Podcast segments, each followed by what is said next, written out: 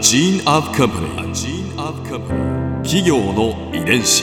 企業の遺伝子。全国に546万社以上あるとされる日本の企業その企業の数だけ理念があり使命があり人間ドラマがありますこの番組ではさまざまな企業のトップや社員の方にお話を伺いながら成長する企業の DNA を解明していきます企業の遺伝子ナビゲーターは私千葉なクララとクオン株式会社代表の武田隆さんです。武田隆です。よろしくお願いします。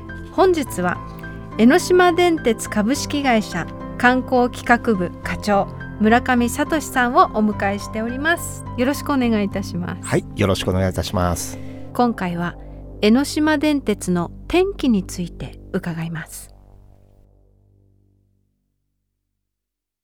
まもなく創業120年を迎えるということで、はい、まあこの長い歴史の中で一番こう転機となる出来事って何でしたか、えー、いくつかはあります。うん。でまず昭和ですね。30年代から40年代、はい、えーこの頃というのはちょうどあのモータリゼーションって言ってあの高度経済成長の時で、うんうん。あの日本人がもう自分たちでこうあの車を持つようになってあ自家用車を持つようになってそれであのそうするとこう、まあ、当然あの家族みんなでとか、えー友達同士で、えーどっか車乗って出かけようと。うん。そうすると車乗って出かける先としてはこう江ノ島鎌倉江ノ島のあたりだったんですね。そうすると今まで鉄道乗ってた方があの車でいらっしゃるようになったと。うんうんうん。と鉄道利用というのはこうだいぶあの落ち込む時期があの昭和30年代40年代、えーぐらいはあったんですね。でまだ40年代というのは一番その鉄道は苦しかったんだと思います。えほう。どうやって乗り,、うん。乗り切った？そうしましたらですね、昭和ちょうど51年にはい「俺たちの朝」っていうあのテレビドラマがありまして、メディアが、えーあの勝野博さんがあの主演されてる、うん。えーまあ、ドラマで舞台があの江ノ電の極楽寺の駅が舞台だったんですけれどもそこのそのドラマがやっぱ大ヒットしてそれでそのドラマの地だっていうことでそのえ、まあ、極楽寺を中心に江ノ電乗りに来るお客様っていうのがうんうんうん。たくさん増えたと。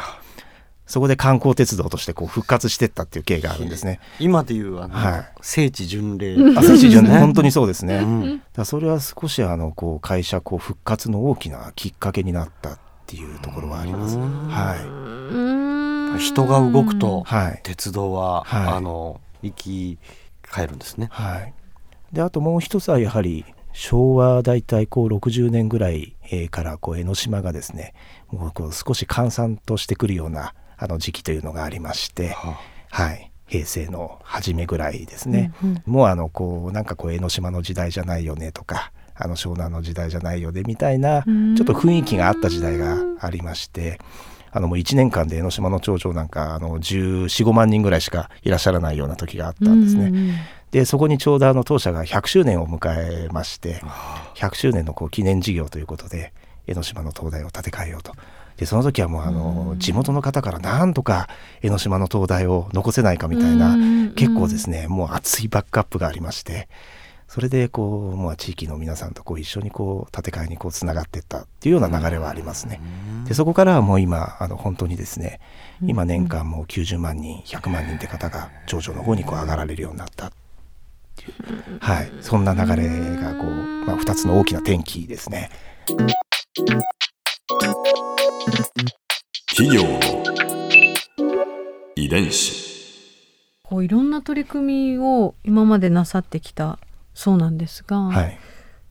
ここ自動車学校も設立されたんですか？そうですね。あの過去を本当にたどるとこういろんなことをやっていたというか。自動車学校？自動車学校です。えっと競合じゃん、はい。モータリゼーションの波に押されたのに、うん。はい、そこであえてこう自動車学校に踏み切るということをやってまして。名前も江ノ電自動車学校、はい。そのそのまま行ったんですね、はい、で、まあ、その頃はまた先進的にこう託児所なんかも設けていて、まあ、今では当たり前なんですけれどもそれがもう本当にあのそういう当時ですね。あの昭和30年40年そういう当時にそういうものを設けてあの女性ドライバーなんかがやっぱりどんどん増えてくるであろうということでそういったこともやってたんですね。すごいですねこうのん。先見の明というか。だからこう割とこう新しいことに取り組むことに対してもしかすると特に昔はやっぱ抵抗がなかったんでしょうね。はい、やっぱ私もこうやって100年史見てますと今よりかもうん。もう全然こう先進的というかチャレンジ精神がこれすごいなっていうのを感じますので、はい。まあ、そういうのもまあ少しこう会社に引き継がれてるのかなという気がしますね。はい、うん他にも江ノ電が先駆けたことがあるんですよ。武田さん何か想像つきますか？あの広告ですね。広告はい。今その、うん。ラッピングって言いますけど、うん。それを最初にしたのは江ノ電だったらしいです。あ電車を全部広告の。そうですね。うん。はい、もう全部あの電車全体ですね。こうラッピングするような、えー電車をですね昭和50年代前半に初めてやりましてでそれもそのやり方もですねあうんうん。のかなり思い切ったことやってまして、うん。まあ、海辺なんでそのサンオイルの広告なんかがあったんですけれど、うん。電車全部ゴールドに金に塗っているっていう あのそんなこともやってますね。想像したら可愛い江ノ電がゴールドに、ピカピカに光ってる。はい。すごい新しいですね、う我々のこう前身の事業部というところがかなり新しいことをやっていてでサウナもですね相当昔昭和50年前半ですねうん。の頃にやってねサウナやるってどういうことですか？どう？いうことなんですか？車両がじゃないですよね。ササウナを作る、はい。まああのその時はやっぱり利用のお客様が少なくて、うん。入り方すぐ終わっちゃったらしいんですけれども、わからんまあ、入り方も当時わからなかったでしょうし、うん。ただそのサウナにその昭和50年のまあ本当にに手を出していたと。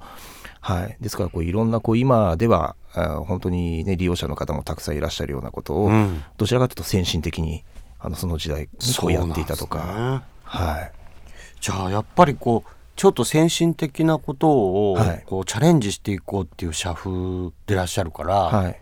まあ、失敗することもまあまああるわけですよね。まあ、あの当然成成功するものもあります失敗するものもありますし、ただこう割とですねこう見てると、うん。あの辞める時は2年ぐらいで辞めてるんですね。パッと。意外とあの引きずらなかったのかもしれないですね、ああの傷口がこう大きくならないというか、へー。はい。ーすぐチャチャレンジしてみて、はい。これは目がないぞと思ったら、はい。パッと撤退するってこと。そうですね。ここで Clara's Viewpoint 今回村上さんのお話の中で私が印象に残ったのはまあでも江ノ電さんのチャレンジ精神ですかね。こう120年も長い歴史の中だとこういろんな転機もあったというお話だったんですがまあこうその都度新しいものに挑戦していくその前のめりな姿勢というかさらにこう2年で辞める事業もあったりしたというお話を伺った時にその潔さ その両方が合わさってこそその120年の江ノ電さんの長くて濃い歴史につながったんだなと思いました。企業遺伝子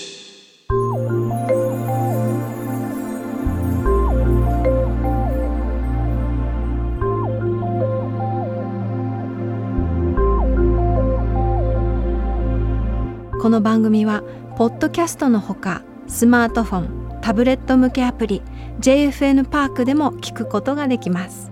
お使いのアプリストアからダウンロードして企業の遺伝子のページにアクセスしてみてください。それでは来週もまたお会いしましょう。企業の遺伝子ナビゲーターは私千葉なクララとクオン株式会社代表の武田隆でした。